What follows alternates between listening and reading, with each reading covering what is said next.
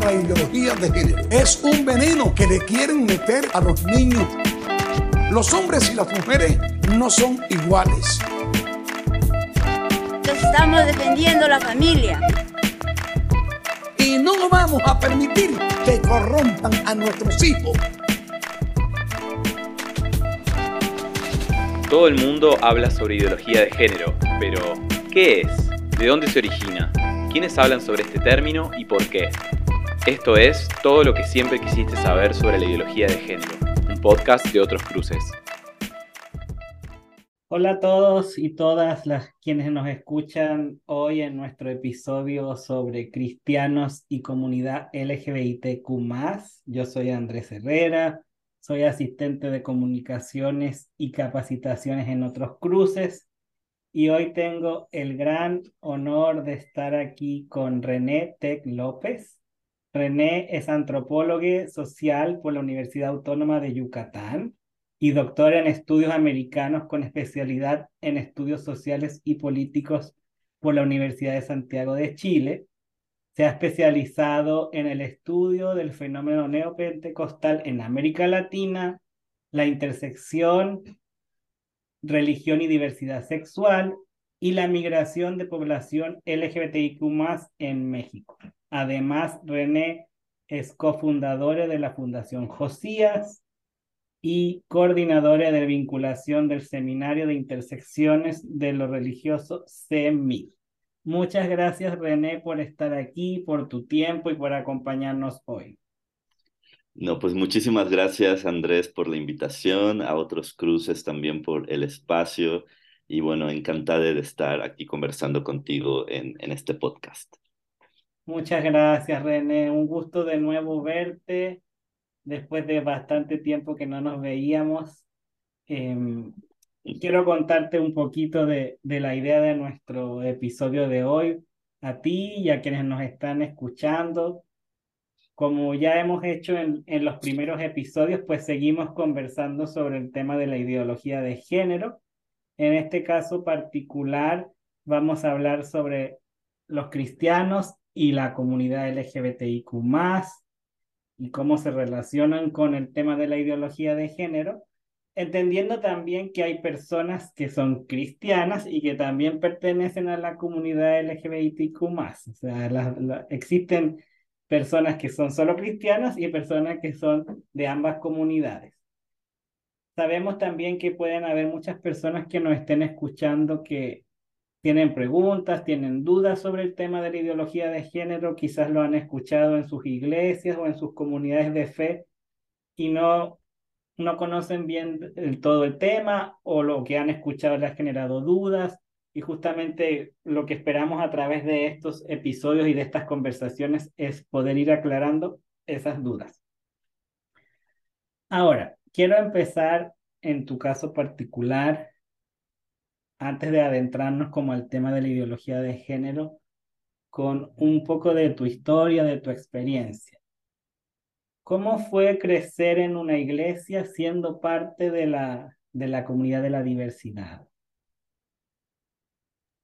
Bueno, em, pues fue muy difícil, la verdad, em, porque me costaba mucho reconocerme como parte de la diversidad sexual. Eh, crecí en una familia evangélica con un padre que era pastor presbiteriano, eh, con familia de parte de mi padre que eran pastores. Entonces siempre hubo como una presión sobre mí, ¿no? Una mm. expectativa sobre mí para seguir el camino ministerial, ¿no? De pastor. Em, fui líder de jóvenes en, en una iglesia eh, carismática neopentecostal Em, entonces también había mucha expectativa de como líder tener que ser un ejemplo para, para los jóvenes, las jóvenes. Y, y pues el tema de la sexualidad estuvo presente siempre, ¿no? Se nos enseñaba que eh, primero pues que debíamos, o sea, se daba por hecho que como haber, al, haber nacido o haber tenido el sexo hombre como un sexo designado al nacer, se me, se me, se esperaba de mí que eh, pues me casara con una mujer, ¿no? Claro. Y que tuviera una familia, etc. Em, e, entonces esperaba una vida cis heterosexual. Sin embargo, durante mi adolescencia yo me daba cuenta que, que yo era diferente, me sentía muy diferente y me sentía también, pensaba que era la única persona que vivía este tipo de cosas y luego me di cuenta que no, que habemos muchos dentro de las iglesias que experimentamos experimentamos una sensación de sentirnos fuera de lugar, ¿no? De sentirnos incómodos dentro de una institución religiosa. Entonces, toda, toda mi adolescencia y juventud dentro de la iglesia yo la viví en el closet. Fue hasta que me salí de la iglesia cuando empecé a reconocerme como una persona de la disidencia sexual. Pero durante, durante mi tiempo en la iglesia lo viví en el closet, lo viví eh, con, con, mucho dolor, ¿no? Con mucho sufrimiento, e, en mucha soledad, o sea, era algo que no podía compartir, que me avergonzaba, que me daba miedo decírselo a alguien, porque temía que me señalaran, temía que me juzgaran, eh, o que se, se difundiera ¿no? el rumor, que era algo muy común porque conocía a otros chicos y chicas eh, que la gente empezaba a hablar de ellos, ¿no? porque eran diferentes y yo no quería ser esa persona. Entonces sí, durante mi, mi, durante mi formación en la iglesia y con una familia evangélica conservadora fue sumamente difícil ser una persona de la disidencia. Mm. Gracias René por, por abrirte a compartir esas experiencias que a pesar de que ya han pasado, igual han sido dolorosas y difíciles. Em, ya, bueno, nos contaste un poco sobre los obstáculos a los que te enfrentaste, que fueron varios. Dijiste también que fue un, tiempo de mucha soledad, pero ¿hubo personas, hubo alguien que te pudo acompañar o apoyar en ese tiempo o en ese proceso? No, eh, la verdad es que yo recuerdo cuando era adolescente y, y pues sentía que que me atraían tanto chicas como chicos, ¿no? Entonces, me daba vergüenza contarlo y lo que hacía era buscar en internet, ¿no? Cuando em, ya, yo tenía, tendría como unos 12, 13 años y e, entraba a foros en internet sobre sexualidad, sobre... Eh, recuerdo que lo que más buscaba era cómo dejar de ser gay, ¿no? Era, era como el, deseo y encontré foros cristianos donde habían pastores y líderes que ayudaban a chicos y chicas a, a los, les daban consejos, ¿no? Para, para dejar de sentir eso, dejar de, de ser gays o lesbianas. Entonces, yo estuve a punto de mandar correos a varios pastores, ¿no? Como pidiéndole ayuda de forma anónima. Eh, creo que, no recuerdo bien, pero creo que sí mandé, habré mandado como uno o dos mensajes, no tuve respuesta, pero pero esa era mi forma como de buscar ayuda, buscar ayuda fuera de mi entorno más cercano, porque me avergonzaba mucho, ¿no? Mm. Entonces buscaba en internet o, o incluso con Dios mismo, o sea, eh, le pedía a Dios que me quitara esto, ¿no? Le, eran, eran noches de, de llanto y de mucha oración con el Espíritu Santo para que me sanara o me curara o me, me diera las herramientas para poder dejar de sentir lo que sentía, ¿no? Y mm, entonces sí, o sea, durante mi, mi etapa en la iglesia no tuve a compañía de nadie, o sea, no... Em, tenía cercanía con mis líderes, por ejemplo, pero nunca tuve la confianza total para, para decirles esto. Y, y agradezco no haberlo hecho porque hoy en día estos líderes son de estas personas que pues que asumen una militancia en contra de esto que llamamos ideología de género, ¿no? y, y, creo que si yo les hubiera contado en ese momento lo que me pasaba, creo que hubiera sido muy, eh, muy lamentable, ¿no? No, no, no sé hasta dónde, sí, no, no sé qué consecuencias hubiera, hubiera tenido, pero agradezco no haberlo hecho. Ya fue después, ¿no? Cuando salgo de la iglesia, tengo como unos 3, 4 años en los que yo me asumía como una persona agnóstica, no quería vincularme a ninguna iglesia y, y es cuando llego a Chile a estudiar el doctorado y, conozco comunidades religiosas incluyentes mm. y grupos, eh, grupos de derechos humanos, organizaciones basadas en la fe que apoyan derechos humanos, que también tenían una perspectiva incluyente de las diversidades sexuales y para mí era algo súper nuevo, ¿no? Yo no conocía, no, no, no imaginaba que el cristianismo o que dentro del cristianismo era posible conciliar la, la sexualidad disidente con la fe. Ahí es cuando ya empecé a, a, tener más confianza y, y empecé ya a, a sí, a, a, ser más auténtica conmigo misma en público. Eh, seguía viviendo en el closet con mi familia. Con mi familia no fue hasta el año pasado que salí del closet con ellos, pero ya tenía una comunidad que me apoyaba, ya tenía eh, eh, amigues eh, pastores con los que había hablado, ya conocía más de las teologías queer, entonces eso me fue ayudando a, a reafirmar mi identidad de género eh, disidente, mi orientación sexual disidente, y, y sí, fue, fue, fue eso lo que me, me, ayudó mucho, pero sí dentro de la iglesia en mi juventud y adolescencia, mm, mm, no, no tuve apoyo de nada. Bueno, me, me alegra que, que con el tiempo has podido encontrar y pudiste encontrar gente que, que te apoyó y te acompañó porque siendo adolescente y siendo joven, sintiendo todo lo que te estaba pasando y además tener que no tener a nadie, lo hacía más difícil. Ya si en ti la adolescencia es un periodo complejo para cualquier persona, si le sumas todo esto, pues es más difícil aún. Entonces, cuando uno se siente que es como la única persona en el mundo que le pasa algo y que nadie lo puede entender, o además que en este caso mm, tú, tú comentabas el tema de la vergüenza, y claro, yo, yo asumo que dentro de la iglesia habías escuchado mensajes, habías escuchado comentarios que, que ya te hacían entender de alguna forma u otra que si tú hablabas de lo que te pasaba, pues no te no lo iban a, no ibas a, no lo iban a recibir bien.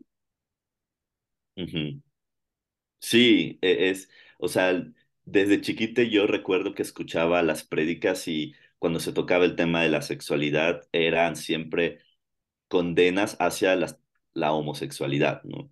Eh, siempre era esta idea de que Dios creó hombre-mujer para estar juntos y, y entonces tú no podías sentir nada por una persona del mismo sexo eh, y si lo sentías estaba mal, y estos versículos igual de que varón que se echa con varón, ¿no? Y todo, todo esto pues te deja, te, te, deja, em, te deja un mensaje que, que internalizas y, y, y arraigas pues, muy profundamente, entonces ya eres de repente te vuelves tú mismo quien, quien es el verdugo, ¿no? O sea, quien te está constantemente acusando y te está constantemente haciendo sentir mal por lo que sientes.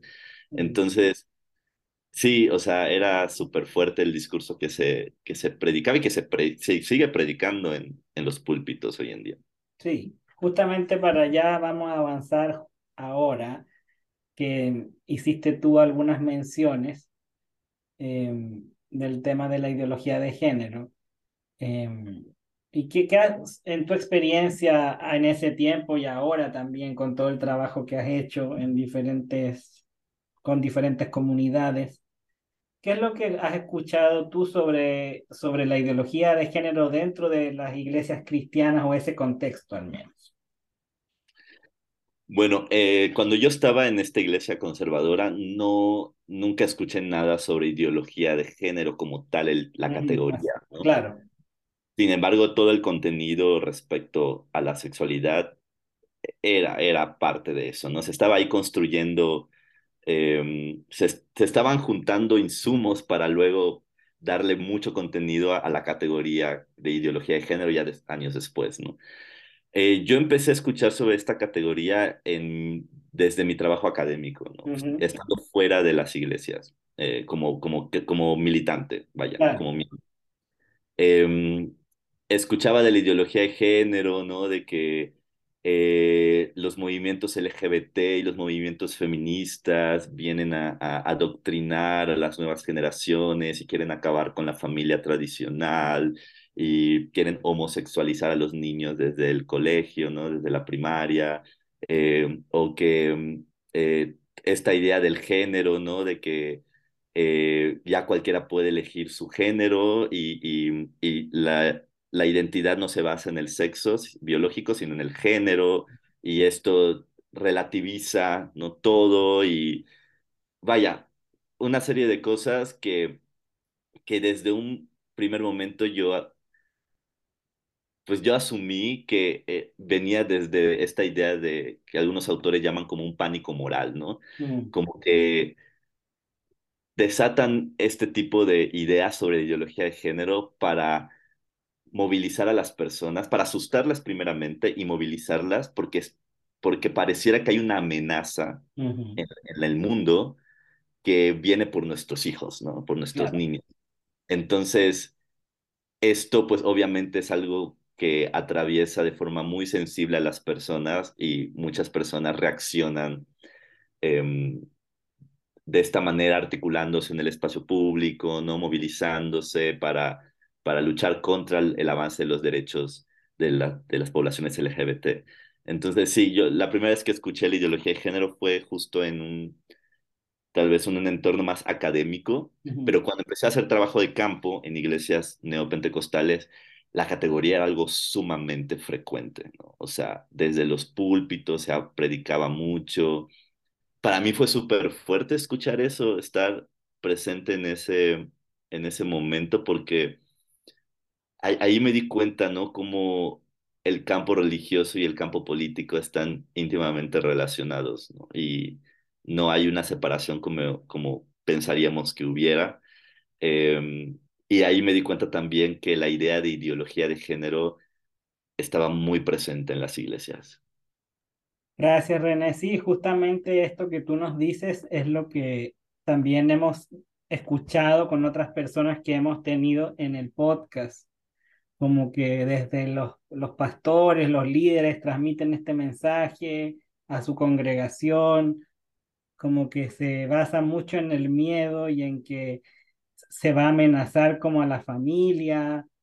Y claro, ahí yo siempre trato de ponerme del lado de las personas que reciben ese mensaje, que tratando de pensar que quizás no conocen otra cosa y que es lo único que han escuchado y que también si, si su pastor, que para muchas personas es como Dios, no su pastor, sino que lo ven como Dios literalmente, Claro, también si te lo está diciendo esta persona que, que es tu autoridad de alguna forma, lo tomas así, no, no lo cuestionas mucho y en muchas iglesias tampoco se fomenta que se pueda cuestionar nada de lo que se enseña o lo que se repite. Entonces, no justifica que la gente ¿sabes? Repita esa misma información o se ponga en contra de los derechos de la comunidad LGBTQ o de las mujeres o de otros grupos minoritarios, no justifica. Pero entiendo de, de dónde, por qué pasa. Y entiendo también que el miedo puede ser una herramienta súper poderosa para, para lograr cosas. Em, así que esto que tú nos has dicho se, se, se relaciona también con lo que nos han dicho desde otras diferentes experiencias, otras personas con las que hemos hablado. Ahora, ¿qué impacto crees que tiene tú? Tú nos has dicho igual un poco, pero ¿qué impacto tiene este discurso de la ideología de género en personas que son de la comunidad LGBTQ ya sea en tu caso o lo que has visto en otros casos que conoces?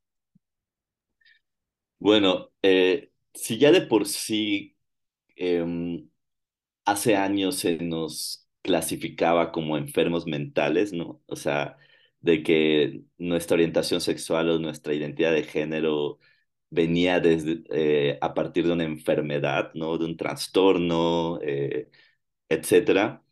Eh, primero se nos vio como enfermes, ¿no? En un momento. Y ahora creo que la ideología de género ha provocado que ahora se nos vea como una amenaza. Ya no somos enfermes, ¿no? Porque ya eh, tampoco se, desde la ideología de género se ve como algo natural que seamos disidentes, pero ahora ya, lo, ya nos colocan como una especie de enemigos del orden, ¿no? De la sociedad, de las buenas costumbres, etc. Entonces, em, si antes tal vez a la gente les dábamos lástima, entre comillas, digo esto, por, ah, porque, porque tenemos una, un, porque venimos mal hechos de alguna manera, ahora ya no nos ven con lástima, ahora nos ven con cierto odio, yo creo, eh, con, con muchos estigmas, ¿no? Con, con prejuicios, con, con desde, se, se colocan en una posición a la defensiva, ¿no? O sea, y, las redes sociales creo que son un espacio donde se puede ver esto. Creo que se ha conformado una, un imaginario del movimiento LGBT como un enemigo que se tiene que eh, parar, ¿no? sobre todo respecto al, avance de los derechos de las poblaciones LGBT. Eh, y también con el feminismo, o sea, porque el feminismo también es parte de esto. De hecho, con ellas empieza, ¿no? Con, con, con el movimiento feminista empieza esta idea de la ideología de género. Em, entonces, lo podemos ver en las redes, ¿no? ¿Cuántos, cuántos comentarios de odio, de burla se ponen en, en las marchas feministas, ¿no? ¿Cuántos comentarios también de burla y de odio se ponen cuando se eh, publican noticias sobre una persona trans o sobre el matrimonio igualitario? Em, entonces, creo que también las redes sociales han sido un, una herramienta que estos detractores de la ideología de género han utilizado con mucho éxito para difundir un imaginario sobre nosotros, ¿no? Y, y por ejemplo, si ven a un político, una política eh, de la diversidad, se le apunta también, ¿no? Se, se le sospecha, ¿no? Y, y también se piensa que detrás de los movimientos LGBT y feministas hay grupos de empresarios y la élite económica que está financiando todo esto. Y digo, bueno, no me ha llegado mi cheque de, de Soros ni de, ni de nadie de estos. O sea, ¿dónde está eso, no? Que, que como si fuéramos una masa de personas que nos manipulan y que, y que nos llevan a, a donde quieren, ¿no? Con tal de cumplir con ciertos con ciertas expectativas de este aparente nuevo orden mundial, ¿no? Y que el, ay, no, o sea, una serie de teorías conspirativas que caen en lo absurdo, ¿no? Porque no dudo que exista una élite económica que se esté aprovechando del movimiento LGBT, definitivamente lo hay, ¿no? Pero aterricemos eso a la realidad individual de las personas LGBT, ¿no? A la realidad, por ejemplo, de una mujer trans que no, no, no puede conseguir trabajo y que lo único que se puede dedicarse al trabajo sexual, entonces es un contexto de mucho riesgo porque no hay garantía de sus derechos laborales. Eh, y, y, ahí dime, ¿dónde está la élite? ¿Dónde está la, la, este, el privilegio que, que muchos, muchas personas dicen sobre nosotros, ¿no? Entonces, creo que este discurso de la ideología de género ha generado un, imaginario muy negativo hacia nosotros. Y, y como amenaza, obviamente, como tú decías, ¿no? Al vernos como una amenaza, pues la gente sale con temor, ¿no? Y, y, se enfrenta a personas LGBT con temor y con sospecha. Y, y creo que eso, eso ha sido, creo que uno de los grandes logros de, la, de, de estos movimientos neoconservadores al utilizar la ideología de género, lamentablemente. Sí, yo estoy muy de acuerdo contigo y creo que una de las cosas que ha pasado es que se ha deshumanizado mucho a la comunidad LGBTQ, a las personas que somos parte de esa comunidad y a las mujeres, a cualquiera que sea diferente por cualquier cosa. Se le ha deshumanizado mucho y se le ha visto como un otro y no una persona.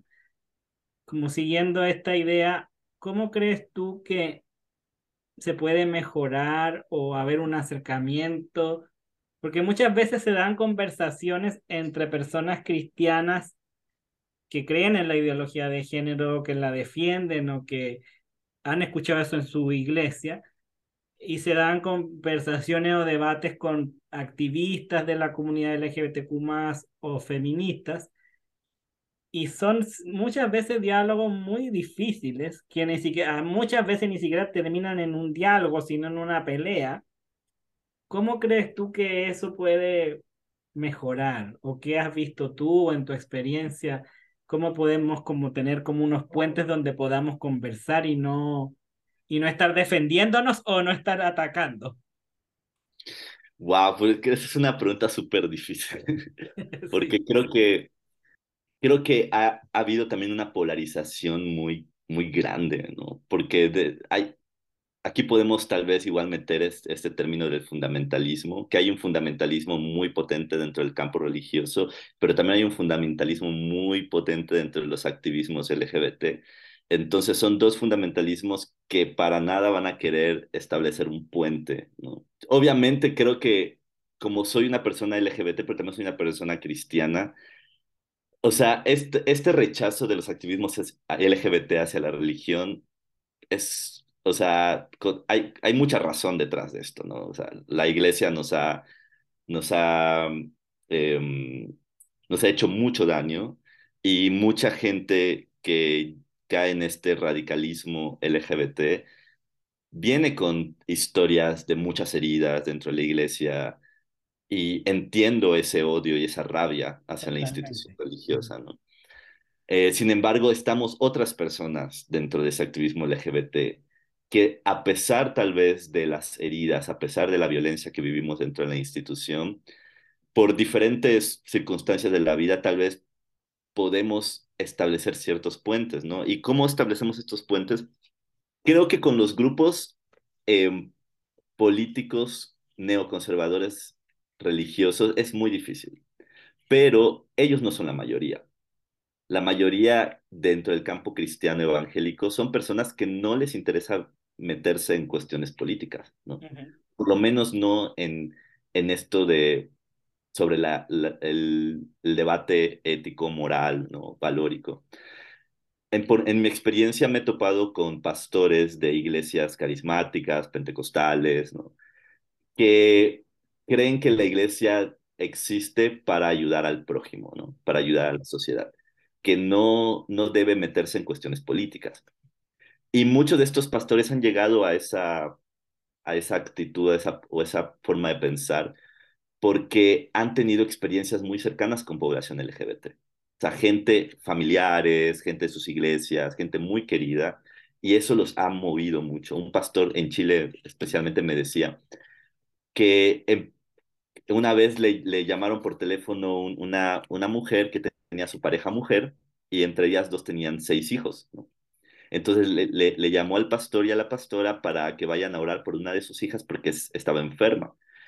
Y ellos fueron a orar por la niña y, y, las chicas le dijeron, estaban tan agradecidas y le preguntaron si podían empezar a, a, asistir a su iglesia.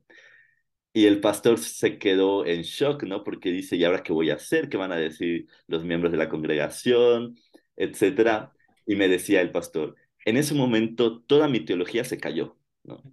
Porque mi teología me dice una cosa, ¿no? Me dice, no, que la homosexualidad, que esto y lo otro, pero ahora estoy viviendo una experiencia que no sé, o sea, mi teología no me da la solución a esto. Claro, no, tiene respuesta para ese caso. Exactamente. Entonces se dejó llevar de alguna manera por el amor hacia estas personas, ¿no? Y, y, este tipo de cosas creo que son, son elementos que podemos utilizar para eh, humanizar ¿no? O, eh, a, a, a, estos cristianos y cristianas que tal vez estén muy, muy, que tengan muy enraizada la idea de la ideología de género, ¿no? O sea, cuando, cuando vivimos experiencias muy cercanas con gente muy querida, eso nos mueve mucho.